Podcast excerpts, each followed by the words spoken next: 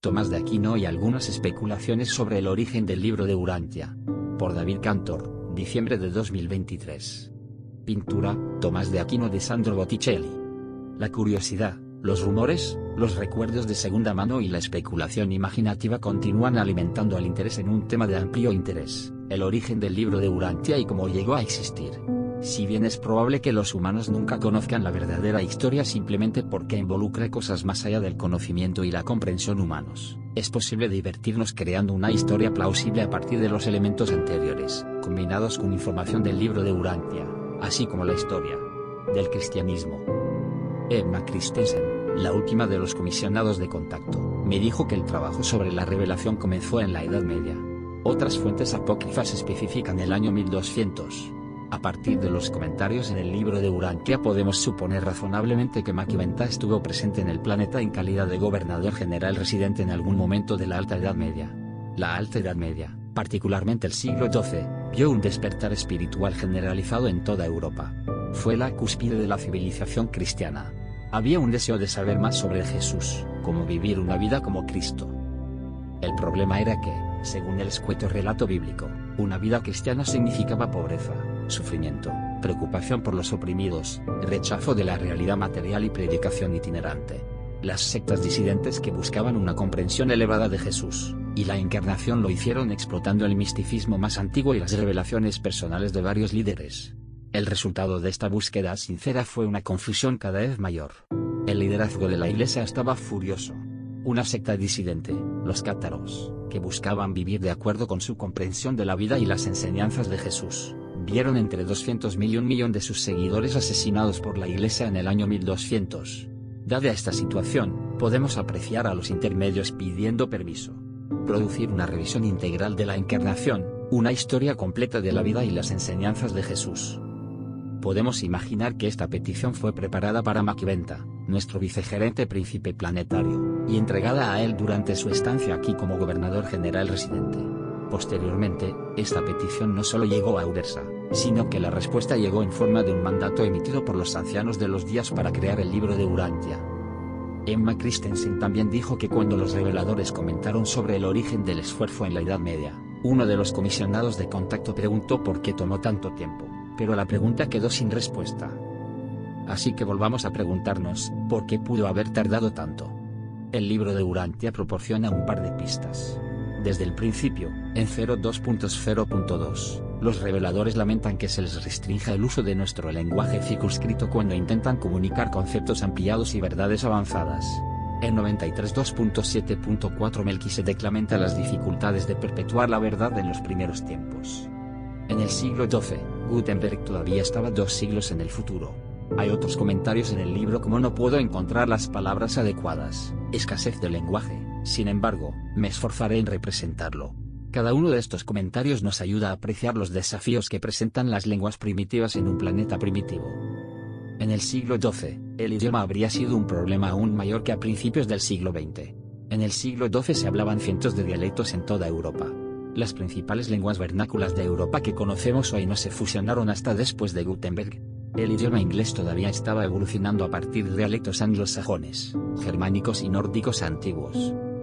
Si la revelación iba a ser viable, tendría que basarse en conceptos formulados por mentes humanas. Así que existe el problema de seleccionar entre todas las culturas, dialectos y lenguas vernáculas de la Alta Edad Media, para encontrar conceptos que puedan usarse para cumplir con las directivas del mandato de Ubersa. Aquí es donde nuestro esqueleto de especulación comienza a adquirir un manto de realidad. Tomás de Aquino fue un monje dominico que enseñaba teología y filosofía en la Universidad de París quizás el mayor genio religioso de la época cristiana, escribió Summa Theologica, la suma del conocimiento teológico, entre 1266 y 1273.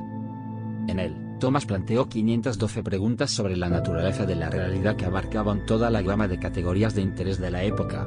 Aquí hay un resumen básico de su trabajo. Existencia y naturaleza de Dios. La Trinidad. Ángeles. Ética y filosofía moral. Ley y gracia valores espirituales. La encarnación, vida y enseñanzas de Jesús. Sacramentos y la Iglesia. Escatología, el destino último de los individuos, la humanidad y el mundo. En la suma, cada pregunta va seguida de una secuencia de respuestas, cada una tomada de una fuente hebrea, islámica, cristiana y pagana, seguida de la propia respuesta de Tomás condicionada por sus creencias personales, integrada con la filosofía natural de Aristóteles.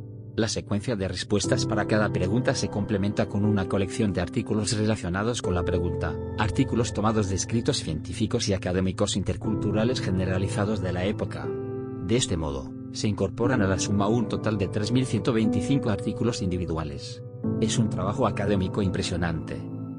Este es el punto. La Suma Teológica de Tomás de Aquino fue la primera cosmología significativa que apareció en la cristiandad desde la ciudad de Dios de Agustín, escrita un milenio antes.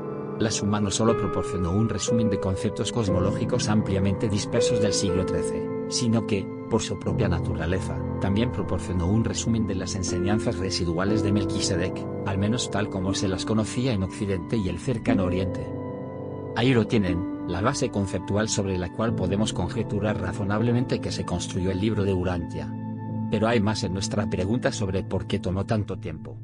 Hubo un gran número de variables sociales, políticas, lingüísticas, tecnológicas y religiosas en evolución que tuvieron que entrar en las proyecciones seráficas en un momento óptimo para un aterrizaje suave de la revelación en el medio mortal. En el siglo XII, las lenguas europeas estaban en constante cambio, y no fue hasta después de Gutenberg en el siglo XV que las lenguas vernáculas actuales se fusionaron en lenguas distintas. Durante los siguientes 200 años se fortalecieron y se establecieron cada vez más. Además de las preocupaciones lingüísticas, había cuestiones tecnológicas. Las imprentas se utilizaban 200 años antes de Gutenberg, pero utilizaban caracteres tallados en madera o hechos de materiales cerámicos. Gutenberg, un metalúrgico que se especializaba en la fabricación de espejos utilizados para reflejar la luz sagrada de los iconos, desarrolló una aleación para fabricar moldes que no se derretían cuando se vertía metal fundido en ellos para fundirlos. Fueron sus tipos móviles de metal los que transformaron la imprenta. A medida que los tipos metálicos reutilizables se generalizaron rápidamente, el coste de impresión se redujo en un 93%. Se celebraron las primeras ferias del libro y comenzaron a evolucionar redes de libreros pero la impresión seguía siendo un proceso relativamente lento debido a que el papel solo estaba disponible en hojas sueltas.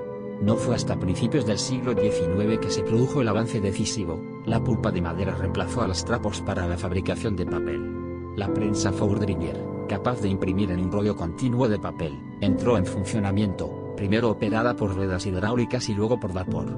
Al mismo tiempo parecía que estaba surgiendo una clase media alfabetizada en Europa y Estados Unidos.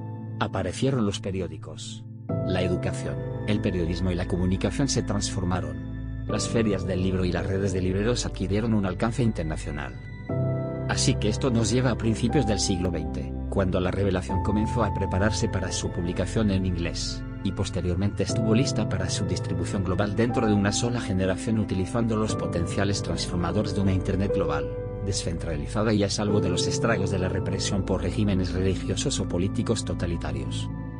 Si bien muchos lectores del libro de Urantia tratan el texto como escritura, y lo ven como un reemplazo de la Biblia, me gustaría sugerir que es más razonable ver la revelación en línea directa con Tomás de Aquino y de regreso a Agustín. Así, el libro de Urantia es la tercera gran cosmología de la época cristiana, que complementa las revelaciones personales de Agustín y Tomás de Aquino. Ciertamente no es un sustituto de la Biblia cristiana, Posicionar consciente y públicamente la revelación de esta manera podría contribuir en gran medida a prevenir la hostilidad de las personas que desean permanecer casadas con la Biblia. Así que esa es mi opinión sobre Tomás de Aquino, muy probablemente un reservista dada su contribución al desarrollo del pensamiento cristiano, sus preocupaciones sobre la revitalización de las verdades fundamentales de la encarnación, y su trabajo en la preparación de las bases para la quinta revelación de época.